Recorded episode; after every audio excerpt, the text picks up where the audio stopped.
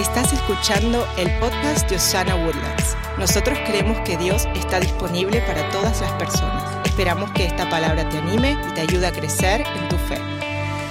Vamos a cerrar la serie que se llama Sumas o Restas. La idea del mensaje de hoy es recordarte que la generosidad y el amor son inseparables. Diga esa palabra, inseparables. Y que el amor siempre incluye sacrificio. Diga sacrificio. Ok, le quiero ser honesto. Este mensaje tiene dos partes. En la primera mitad vamos a hablar un poquito del tiempo de espera que sucede después de que nosotros sembramos una semilla o después de que somos generosos. Siempre existe un tiempo de espera. En la primera mitad del mensaje vamos a hablar de eso. Y en la segunda vamos a hablar de unos principios de siembra que yo he reconocido en mi vida que causan la bendición de Dios. Porque mire esto, ¿cuántos quieren la bendición de Dios en este lugar? Una vez más, ¿cuántos quieren la bendición de Dios? Esa bendición de Dios tiene unos principios bíblicos que la activan y hoy vamos a ver eso juntos. La verdad, en la primera parte de este mensaje, yo quiero recordarle a usted de que siempre seremos generosos con aquello que amamos, pero una vida de generosidad siempre incluye sacrificio. Ser alguien que sume y que no resta solamente en la vida requiere de sacrificio y esfuerzo. Requiere de ese tiempo de espera después de sembrar las semillas. Para ver el resultado de la siembra que tú has estado haciendo en tu vida, siempre vas a tener que tener ese espacio que yo le llamo el tiempo de espera o un espacio de sacrificio. Por ejemplo, usted se sacrifica por sus hijos porque los ama, ¿verdad que sí? Eh, señoras, ustedes se sacrifican por sus maridos porque los aman. Se las pongo facilitas y no. Miren esto. Señor, usted se sacrifica por su mujer porque la ama. Siempre nosotros, ¿se dan cuenta cómo? Se las pongo así facilitas y no la agarran en el aire. Hay como dos más de esas en el mensaje, señoras, para que puedan redimir su amén, ¿ok? Hoy quiero recordarte que ser alguien generoso o alguien sembrador, tu tiempo de cosecha en Cristo, eh, que para ser alguien eh, que es generoso, tu tiempo de cosecha en Cristo siempre va a incluir un tiempo de espera. Pero el tiempo de espera en Jesús está lleno de esperanza. Cuando no está Jesús en la jugada, ese tiempo de espera es muy difícil. Ese tiempo de espera es extremadamente difícil. Por ejemplo, Elena y yo en esta temporada de nuestra vida nos estamos dando cuenta cuán impaciente es el pastor Harold Guerra.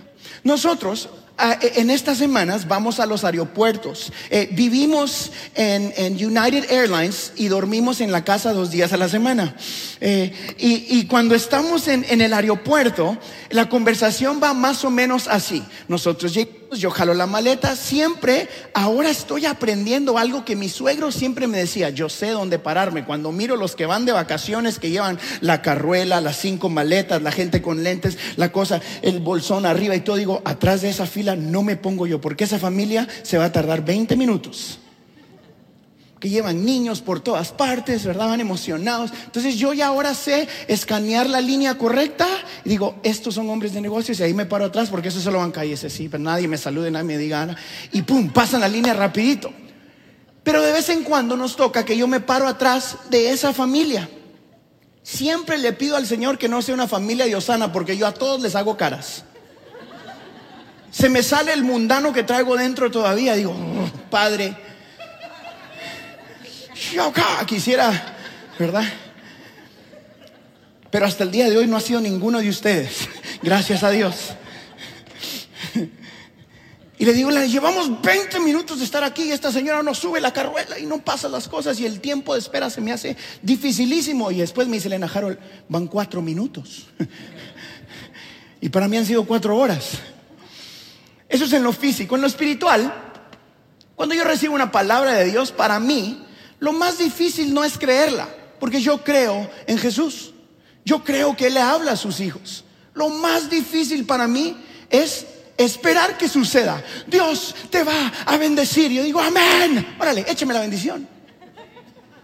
Dios los va a prosperar y va a traer crecimiento. Sana Woodlands yo decía, ¿dónde están las multitudes? Y Elena decía, Harold, pero si no hemos ni lanzado la iglesia, es hasta el otro mes.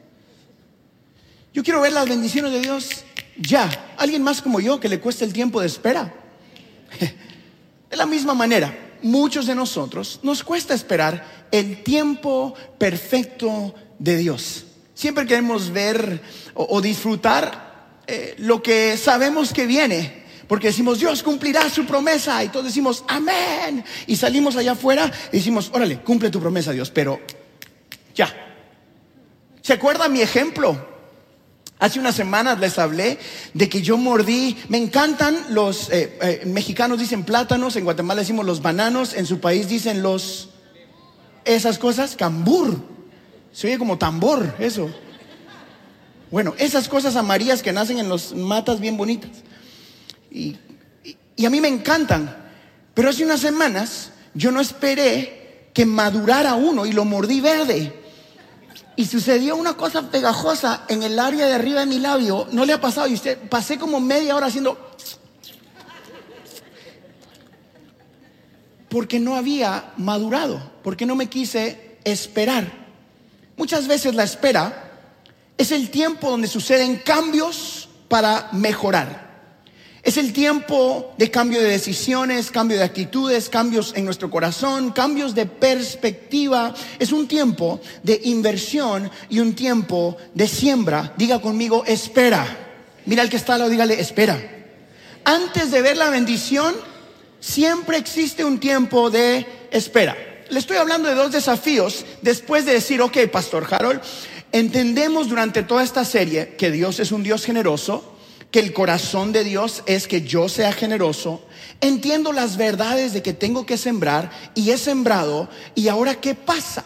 Yo digo, espera, espere a que la semilla dé fruto. Hay dos tipos de gente acá. La primera es gente, o algunos de nosotros, que no sembramos y esperamos cosecha de parte de Dios. Aquí va, gorrita de pastor puesta. Soy su amigo, lo amo con todo mi corazón y por eso le tengo que decir esto. No espere la bendición de Dios si no ha sembrado. Creo que hay muchos de nosotros que estamos en congregaciones acá. Y decimos, Señor, haz A, B y C. Señor, bendíceme. O Señor, que venga tu provisión. Y Señor, causa que esto suceda en mi vida. Dios te dice, claro, yo soy bueno. Quiero bendecirte, quiero levantarte, quiero hacer lo que tú anhelas que suceda en tu vida. Pero no hay semilla de dónde darle. No hay tela de dónde cortar, entonces no hay cómo vestirte. Y pasamos meses y horas y tiempos y años esperando la bendición de Dios. Y Dios está así como que con la bendición en la mano y te dice, es que si no siembras no puedo porque yo soy un Dios de principios. Claro que Dios es bueno. Claro que Dios quiere darte su provisión. Claro que Dios quiere bendecirte. Pero si tú no activas los principios de Dios de siembra y cosecha, no sucede. Yo sé que eso no predica tan fácil. Porque es mucho más fácil dejarlo en Dios te va a bendecir. Y ustedes dirían, amén. La sobreabundancia de Dios viene sobre ti. Amén. Porque todo eso es verdad. Pero si tú no haces tu parte, eso no sucede.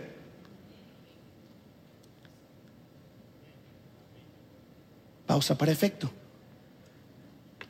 Hay algunos de nosotros llevamos tiempos de escuchar mensajes sobre generosidad, sobre la bendición de Dios, pero nunca hemos hecho nada.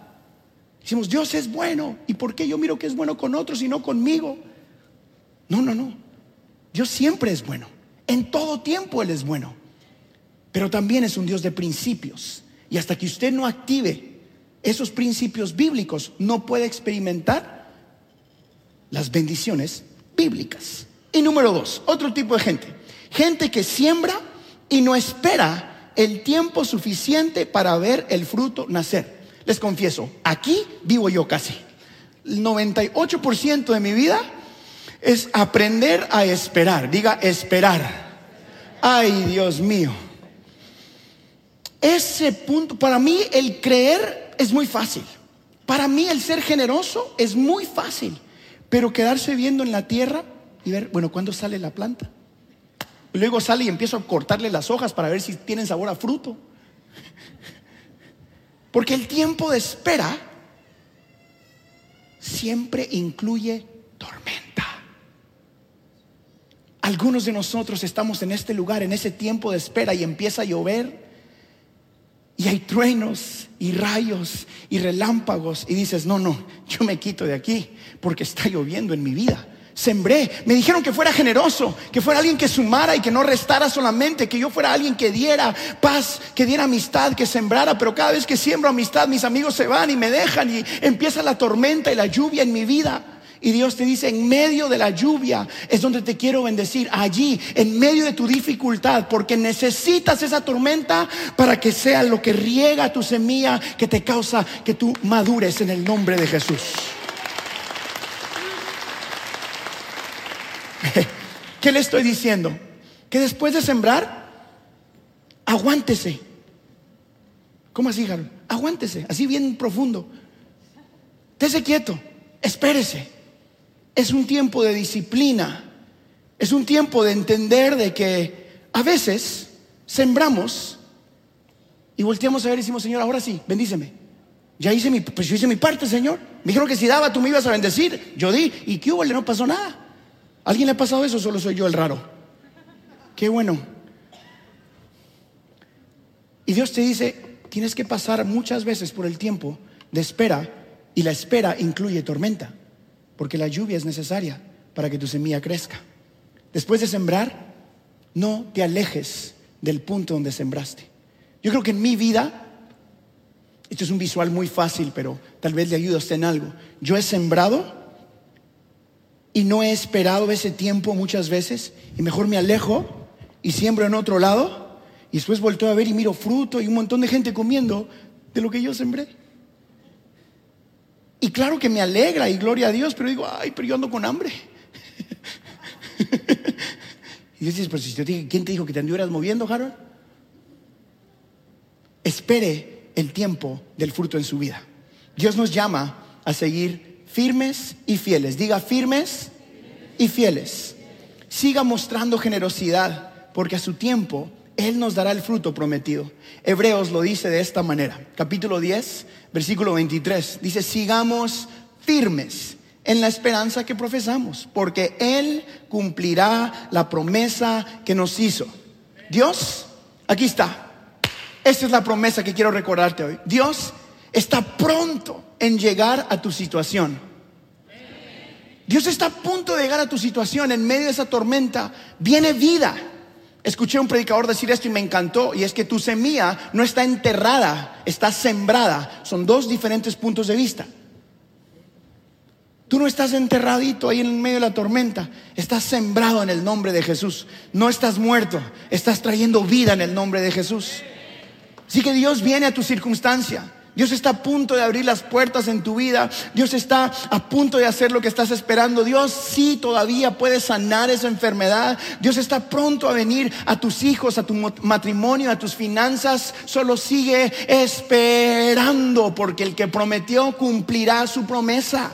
No corra cuando venga la tormenta, sino siga firme confiando en el Dios que no nos abandona en medio de situaciones y circunstancias. Dios viene a tu circunstancia. Dios viene en camino. Sigue creyendo que Dios hará lo que dijo que iba a hacer en tu vida. Pero ¿sabe qué requiere eso? Requiere de que aceptemos la perspectiva de Dios. Porque lo que aparece estar enterrado para nosotros, para nuestro Dios, está sembrado. La perspectiva de Dios es tan importante en nuestra vida. El tiempo de espera siempre siempre en mi vida, en mi vida, ha incluido lluvia y tormenta. Seamos honestos, quizás en su vida también. Antes, antes de que usted pueda disfrutar los frutos que el Señor tiene para su vida, vamos a tener que pasar tormentas. Es mucho más fácil predicar desde aquí que todo va a estar bien. La verdad es que sí, todo va a estar bien a su tiempo, pero mientras tanto, camine en el desierto siga caminando. Hay tiempo de dificultad. Esto no predica tan fácil ni canta tantos amenes. Pero yo sé que muchos tiempos de dificultad en nuestro matrimonio causaron que yo mire a mi esposa ahora y que ella me pueda ver a mí con ojos de amor y misericordia. Porque nos amamos a pesar del quebranto que ha sucedido en nuestras vidas. Porque no todo tiene que estar bien y color de rosa, sino todo tiene que estar firme y lleno de fe. Firme en lo que Dios dijo. Seguir confiando que Dios cumplirá. Eso, eso es necesario. Esos son principios que debemos eh, recordar en nuestras vidas. Que el tiempo de dificultad y el tiempo de tormenta es parte de la bendición. Es parte de tu historia. Es parte de lo que Dios quiere usar para cumplir todo lo que Él dijo que iba a hacer en tu vida. El tiempo de espera. Yo no sé usted, pero en mi vida, ese tiempo de espera, en mi vida, ese tiempo de espera es lo que ha causado que yo pueda ir madurando en mi espiritualidad. Eso incluye cada área de tu vida. Así que aquí va esta. Siga esperando en el nombre de Jesús. dices, no. Mejor dígame que Dios va a hacer un milagro hoy mismo. Digo, Dios puede hacerlo. Claro que Dios quiere hacerlo. ¿Es posible? Claro que es posible. Pero quizás necesitas el tiempo para madurar. Ay, yo sé que eso no es lo más fácil de escuchar el día de hoy. Pero quieres ser alguien que suma y no solo que resta. Necesitas madurar. Porque ser alguien que suma requiere de sacrificio. ¿Quieres sumar finanzas en la vida de otras personas? Vas a tener que sacrificarte. ¿Quieres ser alguien que, que, suma en tu carrera, por ejemplo? Tienes que sacrificarte estudiando, creciendo. ¿Quieres ser alguien que suma y que, que es generoso con tu negocio? Tienes que ser alguien que se esfuerza, que se sacrifica. ¿Qué te estoy diciendo? Para ser alguien que suma y no solo que resta, vas a tener que sacrificarte y tener el tiempo de espera. ¿Cuántos reciben eso en el nombre de Jesús? Amén. En la segunda parte de este mensaje quiero hablarle de tres principios que me han ayudado a mí para aprender a ser generoso. Estos son muy sencillos, pero yo creo que son muy bíblicos y nos van a enseñar algo eh, con lo que quiero cerrar esta serie. Si usted se quiere llevar algo, yo creo que esto es algo que se debe llevar a su vida. Yo le aconsejo que apunte estos versículos bíblicos y que los estudie en casa. Esta es una, una, charla o una prédica que yo quiero llamarla un, un, estudio que, que le quiero causar a usted en su vida. Así que aquí le van los tres principios y con esto voy a cerrar este mensaje. El primero, esto es muy importante que usted entienda. Primer principio, que debemos recordar o aceptar acerca de la generosidad y de convertirnos en un sembrador. Número uno, Él o Dios suple semilla al sembrador. Diga sembrador. En nuestros términos, Dios bendice al que sabe bendecir. Dios multiplica al que sabe dar. La Biblia no dice escúcheme bien, la Biblia no dice que Él suple semilla al necesitado. Es más, en este versículo dice Dios da al agricultor o al sembrador, al que da. Mírenlo, está en 2 Corintios, en el capítulo 9, versículo 10. Pues es Dios quien provee la semilla al o al sembrador. Y luego el pan para comer de la misma manera, Él proveerá y aumentará los recursos de ustedes y luego producirá una gran cosecha de generosidad en ustedes. ¿Se da cuenta la progresión que este versículo nos está enseñando? Dios da semilla no al que pide semilla, sino al que ya está sembrando. Hello, ¿está conmigo? Dios no está dando semilla al necesitado. Eso no se oye tan bonito, ¿verdad? Pero está en la palabra de Dios. Dios da semilla al sembrador. ¿Quiere más semilla? ¿Qué tiene que hacer? Ok, ¿quiere más paz en su vida? Sea alguien que trae paz a las personas a su alrededor. Ay, Dios mío, usted conoce a esas personas. No mira a nadie porque pues, tal vez está sentado a la par de ella, pero míreme a mí. Usted los conoce. Esas personas que entran al cuarto y por alguna razón se va la paz. Sí. O sea, no la hermana que se llama paz se va, sino la paz. ¿Sí me voy a explicar? No, la hermana paz. Son esas personas que andan siempre peleando con alguien. Usted la conoce, ¿verdad? No, pastor, fíjese que el aquí no sucede tanto, pero ha sucedido. Hay casos que yo ya sé cuando alguien se me acerca me viene a contar el rollo de alguien más de aquí de la iglesia. Y digo, uh, ahí viene, ¿cuál rollo me irá a contar hoy? Y viene, no, que fíjese que no funciona el no sé qué, y es por culpa de que no sé quién no fue a traer la caja número tal y el, y el pipo. ¿Dónde está el pipo? No lo miro. Por eso, por eso, le estoy haciendo burla a él hoy. Pero me vienen a contar algo de alguien siempre. O, esas personas que usted llega al trabajo y por alguna razón usted sabe que la paz va a disminuir aunque sea un poquito. ¿Verdad que sí?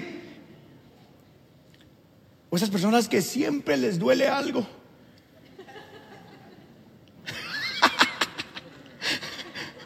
No apunte a nadie. Aquí al frente está alguien así. Les dije que me miraran a mí. Las conoce, que usted viene y usted sabe que le van a contar que algo les duele. ¿Cómo estás? No, que vieras que, el tobillo del lado izquierdo me mordió una... Y al otro día, ¿cómo estás? No, que la cabeza del tío del abuelo me dolió. Y entonces como le duele a él, me duele a mí también. ¿Qué qué? O sea, se enfocan en el piquetito de hormiga y no en que el 99% de su cuerpo está sano. Sé que es un ejemplo muy tonto y muy sencillo, pero me entiende. Dios da paz a los que somos pacificadores. Aquí le va porque es mi trabajo y tengo que decirlo y lo digo con toda convicción porque nosotros vivimos este principio. Dios da recursos financieros a los, que sabemos ser de bendición a otras personas. Las bendiciones del cielo se activan con principios del cielo. Yo siempre he dicho, tu jefe no tiene el poder para bendecirte, él solo te da un cheque. El poder de bendición lo da Cristo Jesús.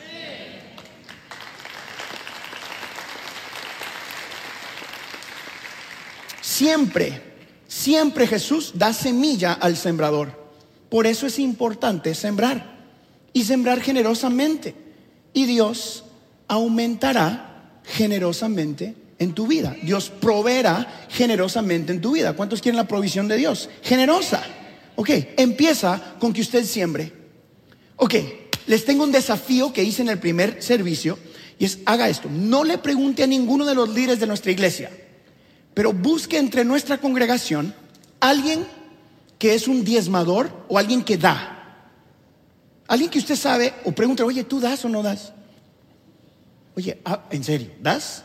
O nada más llenas. Pregúntele a alguien. Y después pregúntele si le ha funcionado o no le ha funcionado. No le digo que le pregunte a los líderes. Entre ustedes, entre la gente. Entre ustedes. ¿Sabe por qué? Porque como este es un principio bíblico, usted nunca va a encontrar una persona generosa que no sea bendecida. No existe. ¿Cómo Harold que no existe? No existe. Búsquela, por favor. Y si la encuentra, enséñemela. Porque no existe. Porque los principios de Dios se cumplen siempre. ¿Qué le estoy diciendo con esto? Es de que Dios usa lo que tienes en tus manos hoy para cumplir lo que está en tu corazón para el mañana. Escuche, Dios usa lo que tienes en tus manos hoy para cumplir lo que está en tu corazón para el mañana. La visión que tú tienes para tu vida está ligada a la cantidad de semilla que siembras. ¿Quieres que tus hijos sean hombres y mujeres de Dios? Siembre tiempo en ellos. ¿Quieres que tu matrimonio tenga paz? Siembre perdón constantemente. Perdone y cuando termine de perdonar, perdone otra vez. Esta hermana ha perdonado mucho, ¿ya bueno?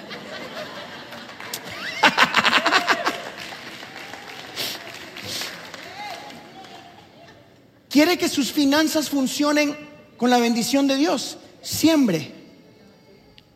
Siembre.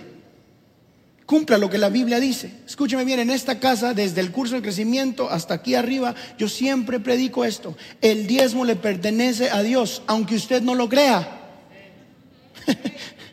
aunque yo no lo haga, pastor, aunque usted no lo haga, le pertenece a Dios. Yo siempre digo esto, ¿usted cree todo lo que está en la Biblia? ¿Cuántos creen todo lo que está en la Biblia? Ok, estúdielo por favor. Estudie sobre las finanzas bíblicas. No me crea a mí. No crea todo lo que le han enseñado en toda su vida. Vaya, investigue usted mismo. No existe otra manera de ser bendecido y prosperado en las finanzas sin cumplir los principios de Dios. Usted puede tener dinero, eso es otra cosa, pero ser bendecido requiere de principios bíblicos. Tener abundancia de parte de Dios requiere de principios bíblicos en tus finanzas. Yo conozco gente muy rica, pobre, porque no tiene la bendición de Dios. Esa es gente que, por ejemplo, espera mucho, pero invierte muy poco. Son tan pobres, dicen por ahí, que lo único que tienen es dinero. Son tan pobres que lo único que tienen es dinero. Yo no quiero ser eso. Yo quiero ser bendecido y prosperado por Dios y no por mis propias habilidades. Porque lo que yo construyo tiene mi fundación, pero lo que Dios construye tiene su fundación. Y estoy mucho más seguro de la fundación de Dios que la que Harold puede construir.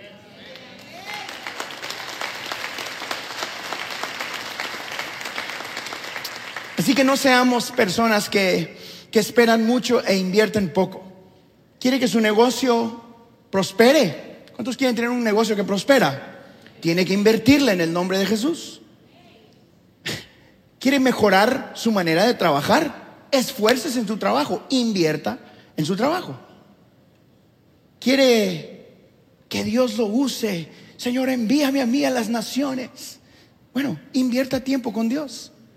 Le doy un ejemplo. Yo, hay veces que estoy súper cansado y ya es, no sé, jueves o miércoles, no sé. Y me he acostado en los hoteles y le digo, Señor, dame una palabra que, me venga y así, que, que venga del cielo, que abra el iPad y que aparezca el mensaje escrito. Nunca me ha funcionado. Pero ni una vez. No, Señor, dame una buena idea. Dame algún ejemplo. O Señor, que muerda más bananos verdes en mi vida para poder contarle a la gente algo bonito. y nunca me funciona. Tengo que invertir tiempo en la palabra de Dios. Tengo que crecer. Para Harold, tengo que meterme con Dios para tener algo que decir aquí. Y dejar de enfocarme en la semilla, sino enfocarme en su potencial y seguir sembrando, y seguir sembrando, y seguir sembrando. Aquí está el consejo para usted. No te enfoques en la semilla, enfócate en su potencial.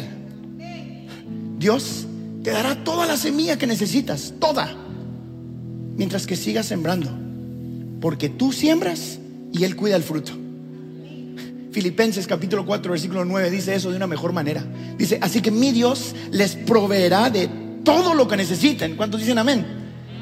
Dios les proveerá todo lo que necesiten conforme a las gloriosas riquezas que tiene en Cristo Jesús. Dios te proveerá todo lo que necesites mientras que vivas conforme a su palabra. Número dos, Dios multiplicará tu siembra. ¿Cuántos reciben eso? Dios multiplicará tu siembra. Estás sembrando tiempo, Dios lo va a multiplicar. Estás sembrando paz, palabras de honor, estás sembrando amistad en otros. Vas a tener bastantes amigos. Estás sembrando finanzas, vas a tener finanzas. Dios bendice cada área de tu vida. Cada área de tu vida. Dios quiere en esta, con esta serie, con todo mi corazón yo creo esto, por eso la hicimos. Yo creo que Dios quiere promover a algunos de nosotros. Dios quiere promoverte, pero necesita que tú actives la bendición de Dios o que actives esa promoción siendo un sembrador. Ya basta de solo mirar al cielo y decir, Señor, haz lo que solo tú puedes hacer. Y Dios dice, bueno, tú haz lo que solo tú puedes hacer. Así me habla Dios a mí. Yo he orado eso. E, Es más, yo me, me pongo de rodillas en mi estudio. Yo tengo un cuartito en el garage de mi casa donde me encierro a orar. Y, y me he orado y digo, Señor, haz lo que solo tú puedes hacer mientras yo predique. Y de repente escuché, Harold, haz lo que solo tú puedes hacer cuando tú prediques. Estudia, cabezón. Así me habla Dios a mí. Puedo ser honesto con ustedes, ¿verdad? Tal vez a otros pastores les caen los mensajes del cielo, pero a mí me cuesta. Lo amo con todo mi corazón. Pero tengo una parte que jugar yo en ello. Claro que Dios quiere bendecir tus finanzas. ¿Cuántos quieren ser bendecidos financieramente de parte de Dios? Honestamente. ¿Cuántos quieren tener para dar en el nombre de Jesús? ¿Cuántos quieren ser bendecidos en sus amistades? Tener amigos que te cuidan, que te aman, que oran por ti. ¿Cuántos quieren que Dios bendiga esta casa? Para que más gente escuche esa esperanza de Cristo Jesús. Decir, Dios está disponible. Hay algo que solo Dios puede hacer, pero hay algo que solo usted puede hacer también. Gorrita de pastor hoy, ¿verdad? Hay una parte que solo usted puede hacer. Solo usted puede dar las finanzas para que alguien pague la silla donde usted se está sentando.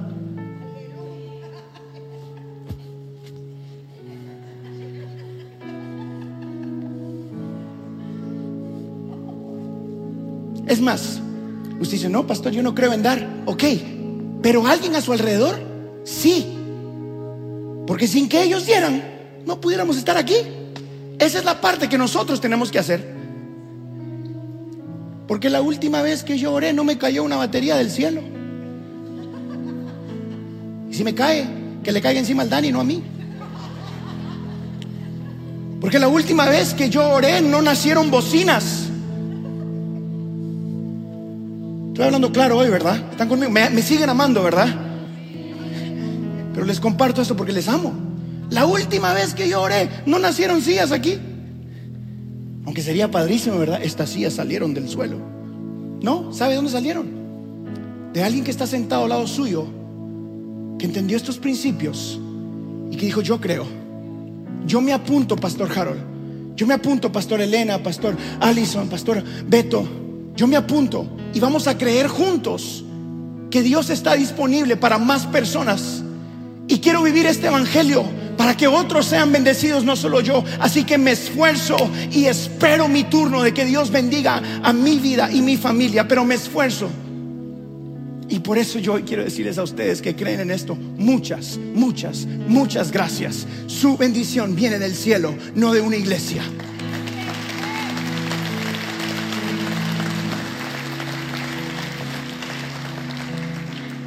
Segunda de Corintios, capítulo 9, versículo 8 dice eso mejor que yo. Y dice, y Dios puede hacer que toda gracia abunde para ustedes, de manera que siempre, en toda circunstancia, en medio de la tormenta, en medio de una recesión, en medio de una pandemia, en toda circunstancia, tengan todo lo necesario, todo lo necesario, todo lo necesario en el nombre de Jesús. Y toda buena obra abunde en ustedes. ¿Quieres todo lo necesario? Cumple lo que la palabra de Dios dice. ¿Quieres abundar en buenas obras? Cumple lo que la palabra de Dios dice. Dios está interesado en cada área de tu vida. Tú le interesas a Dios. Dios anhela que seas generoso porque activa la bendición del cielo en tu vida. Dios anhela. Por eso dice, probadme ahora en esto. Él anhela que tú seas generoso con tus amistades. Él anhela que tú le compres un café a alguien. Porque van a preguntar, ¿por qué? ¿Por qué pagaron por mí? E-, Él anhela que seas generoso con esta casa.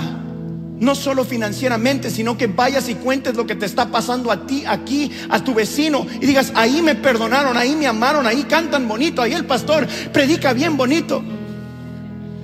Vaya y sea generoso con lo que Dios está haciendo en Osana. Cuéntele a alguien lo que está pasando. No se quede con la bendición del mensaje de Jesucristo. Sea generoso con sus palabras. Cuéntele a alguien que Jesucristo todavía salva, sana, restaura, levanta, sigue en el trono, no ha perdido una batalla, está a la diestra del Padre abogando a nuestro favor. Cuéntele a alguien de esta gran noticia del Evangelio. Esto funciona. Dios anhela que hagas eso. ¿Sabe por qué? Porque eso activa las bendiciones que tú le estás, pidiendo siempre. Señor, haz lo que solo tú puedes hacer. haz lo que solo tú puedes hacer también. Y número tres, y ya con esta me despido. Dios cuida tu siembra. No se preocupe. Pastor, yo he sembrado. Si yo he dado mis finanzas y estamos pasándola. Cuando sembramos, nosotros activamos nuestra fe y Dios no olvida todo lo que tú has sembrado. Mire esto, tú siembras y Dios cuida. Es nuestro trabajo sembrarlo y el trabajo de Dios es crecerlo. Tu trabajo es sembrar. El trabajo de Dios es crecerlo. Dios puede hacer mucho más con tu semilla que lo que tú puedes hacer con tu semilla. Escuche eso bien. Dios puede hacer mucho más con tu vida, que es tu mayor semilla, que lo que tú puedes hacer con tu vida. Es más, sin Cristo,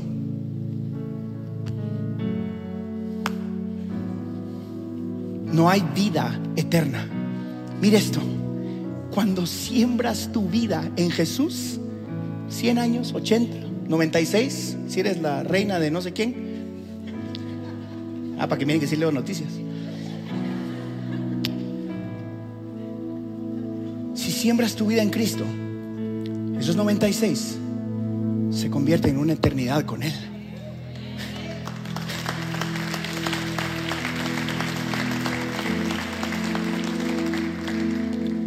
Quiero cerrar hablándole de esta casa porque yo creo que es extremadamente importante que usted escuche esto. Mi esposa y yo, cuando el Señor nos llamó a hacer esto, decidimos sembrar nuestra vida. No porque era fácil, ni porque teníamos los recursos o las conexiones correctas. Decidimos sembrar nuestra vida porque entendimos que Jesucristo funciona para nosotros en lo personal. Y corrí detrás de esa idea, de que si Jesús funcionó para Harold y Elena, va a funcionar para tu vida.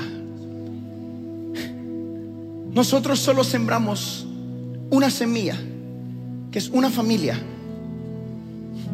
Y Dios trajo el crecimiento con muchas, muchas familias más, que ahora le adoramos a Jesús y decimos, Dios está disponible.